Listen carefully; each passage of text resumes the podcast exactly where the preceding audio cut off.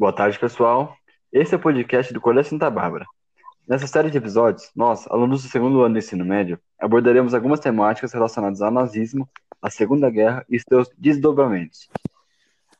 Então, Davizão, você já assistiu o filme Até o Último Homem? Pior que nem assisti esse aí. O que, que ele fala? Então, é um filme que se passa na Segunda Guerra, que foi uma, uma batalha entre os Estados Unidos e o Japão. Não, mas não sei se, se você sabe, mas tem muito mais do que esse filme fala. É, antes da guerra, o Império Japonês era extremamente nacionalista. Tipo, ele era totalmente, ele era muito parecido com o que era o Estado nazista, nazista na Alemanha, sabe?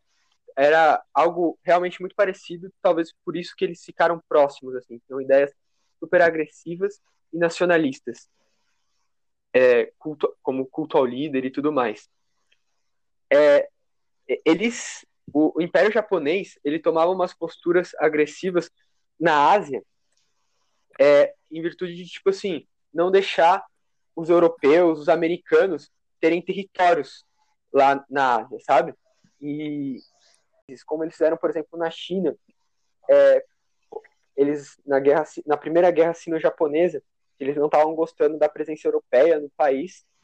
É, e eles começaram a invadir o território, e o que acabou gerando um, um problema com a Rússia, é, que era próxima da China na época, e uma disputa pelo território da Manchúria, que é onde hoje em dia onde fica as Coreias, e na época pertencia à China.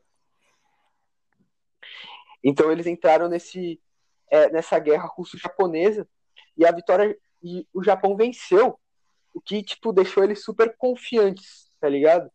Só que com essa expansão do Japão, o, os Estados Unidos ficou incomodado, digamos assim, e, e tipo começaram a dar algumas alfinetadas, tipo como vetando exigências do, dos japoneses sobre o território chinês e, impedi, e impedindo os japoneses de entrarem no território americano. Tipo, assim, tentando realmente quebrar as pernas do, do Japão. É, falando um pouquinho também é, do imperialismo na China antes, para entender um pouco também o porquê é, dos europeus estarem lá, certo? A, a, China ela foi colonizada principalmente pela Inglaterra e tipo, os ingleses eles realmente se impunham muito forte na China, né? Tendo, fazendo ela realmente é, se abrir inteira para eles. E daí, então eles começavam, é, eles começaram a ganhar muito lucro em cima é, disso. Só que os chineses teve uma época que é, eles não quiseram, eles tentaram ter uma, uma digamos, reviravolta, assim, é, tentaram ir contra essas imposições do, dos ingleses, queimando caixas de ópio, que era um, um, uma droga que os ingleses tinham muito lucro na China, é, então eles queimaram várias caixas de ópio no, em um porto, no porto de Cantão, na China, em 1839, muito tempo antes da guerra. É, esse episódio ficou conhecido como a Guerra do Ópio. Teve vários efeitos para os chineses, porque, tipo, é, com isso os britânicos ficaram bravos e começaram. E teve uma guerra, como diz, eu já disse anteriormente, e teve um tratado que determinava a abertura de cinco portos chineses é, para os ingleses e a transferência de Hong Kong para a Grã-Bretanha. É, isso tipo foi acontecendo várias vezes esses tipo, tipos de episódios parecidos e países como França, Estados Unidos foram se aproveitando dessa fragilidade também da China. Então, tipo, não era só os ingleses que tomavam o poder nisso aí. Mas, tipo, eles também sofreram outro golpe grande na revolta de Taiping, de 1851, que durou de 1851 a 1864. Os, os camponeses estavam insatisfeitos com o, o governo meio que, digamos, deixar a invasão europeia, a invasão europeia, sabe? Então, tipo, é, eles fizeram uma revolta camponesa. É, os americanos e os britânicos apoiaram militarmente o imperador da China e, tipo, milhões de mortos chineses, principalmente, na guerra, enfraquecendo mais ainda o país. E daí foi quando é, os chineses viram seu território serem retalhados no final dessa, dessa revolta entre Estados Unidos, França, Grã-Bretanha, Japão e Rússia. É, então, assim, foram dois episódios, mas em, dentre outros vários, que fez, fizeram a China se destruir e, e o Japão, principalmente, ficar incomodado com essa é, invasão europeia e americana no território chinês. É, outro desdobramento também da Segunda Guerra Mundial é o ataque japonês a Pearl Harbor. E assim como o Bruno falou no começo, o, a história das, dos conflitos vão bem além do, dos filmes. É a mesma coisa em Pearl Harbor, que tem filmes sobre isso, mas é, a história verdadeira vai muito disso. Durante a Segunda Guerra Mundial, Japão e Estados Unidos travaram uma rivalidade, não só em um ataque a Pearl Harbor, mas uma rivalidade antiga que se estendeu até a Segunda Guerra e, a, e o conflito entre eles era em busca de novos territórios. A base de Pearl Harbor se localizava no Havaí, a base atacada pelos japoneses. Mas para entender a rivalidade entre eles, a gente precisa voltar na década de 1920, que desde lá já havia conflito entre Japão e Estados Unidos. Os japoneses desde lá já é, conquistaram territórios, os americanos, na verdade, conquistaram territórios derrotando os japoneses na China, nas Filipinas, ambos foram conquistados pelos americanos. Só que a soberba japonesa fomentou essa rivalidade. Eles não aceitavam ser, serem inferiores aos americanos. Os americanos possuíam muito maior capacidade de guerrear. Mas por essa soberba, eles quiseram insistir com a guerra, até mesmo subestimando os, os Estados Unidos muitas vezes. Logo no começo da Segunda Guerra, o Japão investiu num, num projeto de expansão territorial. Era um projeto com muita crueldade e até crimes de guerra que, ele, que eles cometeram principalmente no, quando derrotaram os franceses e ingleses e também conquistando regiões asiáticas. Todos esses ataques eles fizeram de forma cruel, às vezes cometendo é, crimes de guerra. Tudo isso aconteceu antes mesmo do ataque a Pearl Harbor. O plano para atacar a base naval do Havaí aconteceu em 1941 e com o objetivo de obter caminho livre ao Japão. Eles queriam derrotar os americanos em Pearl Harbor para assim conquistar outras regiões do, do Pacífico, se expandir cada vez mais nessa área. Só que o, foi muito mal planejado esse ataque dos, dos japoneses. Hoje em dia, a gente, quando se fala em tecnologia, inteligência avançada, logo se pensa no Japão, é, referência até em, nessa em, várias áreas. Só que nessa época foi muito diferente, é, foi muito mal planejado esse ataque. E ele até conseguiu é, gerar mais de mil, duas mil mortes, afundou cinco navios americanos, mas isso para os americanos foi pouco, porque eles possuíam grande estrutura, recursos, rapidamente já conseguiu repor tudo isso que eles perderam. E o ataque ainda teve efeito contrário. O, o Japão quis guerrear contra os Estados Unidos, pegar de surpresa, mas aí com isso os Estados Unidos fica, os americanos ficaram furiosos e rapidamente se se, se repôs e quis guerrear contra o Japão, assim. Sabe pelo ataque e o fracasso japonês de Pearl Harbor foi Shushu Nagumo, almirante considerado cauteloso em seus ataques. Mas nessa que ele foi tentar ser mais ousado e surpreender os Estados Unidos, se deu mal em vários sentidos. E com a grande capacidade de guerrear dos Estados Unidos, isso se virou contra o Japão. É, eu queria comentar sobre um assunto que o Bruno deu um toque, que é sobre a Primeira Guerra sino-japonesa. Ela foi muito interessante. Ela aconteceu no final do século XIX.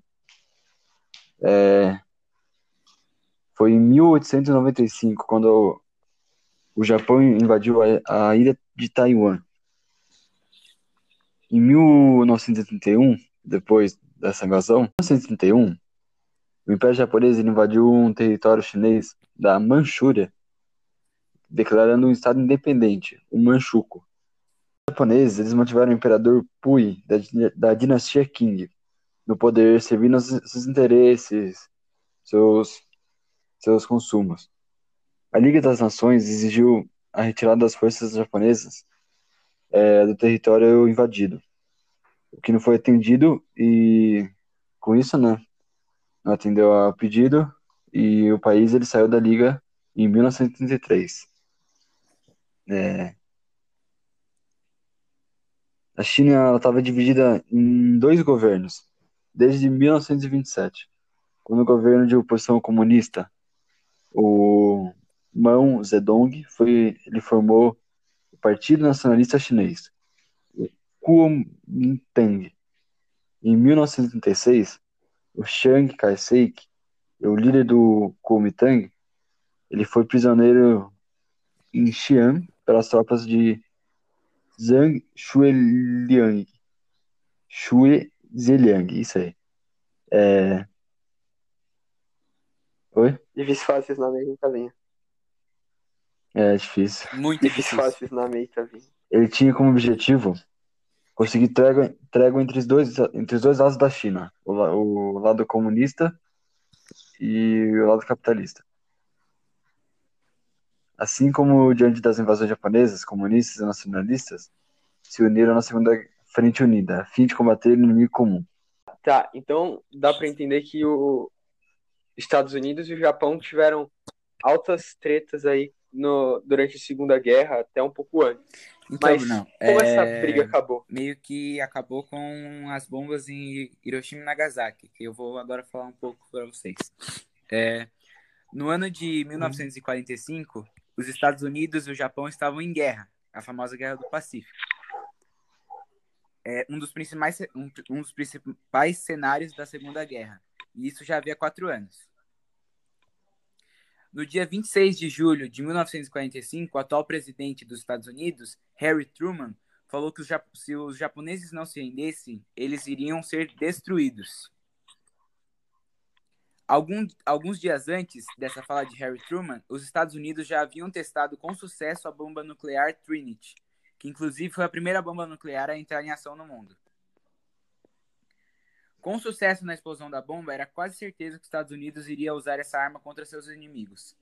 Então, no dia 6 de agosto de 1945, os Estados Unidos já tinham decidido atacar Hiroshima, que era um ótimo, que era um ótimo lugar para se atacar, pois o Japão possuía uma base militar lá. Então, às 8h15, a bomba nuclear chamada Little Boy explodiu no ar a 600 metros do solo, destruindo uma área de 10 quilômetros quadrados, assim também causando uma onda de calor de aproximadamente 4 mil graus Celsius. Em uma área cerca de 44,5 quilômetros, assim dizimando milhares de vidas.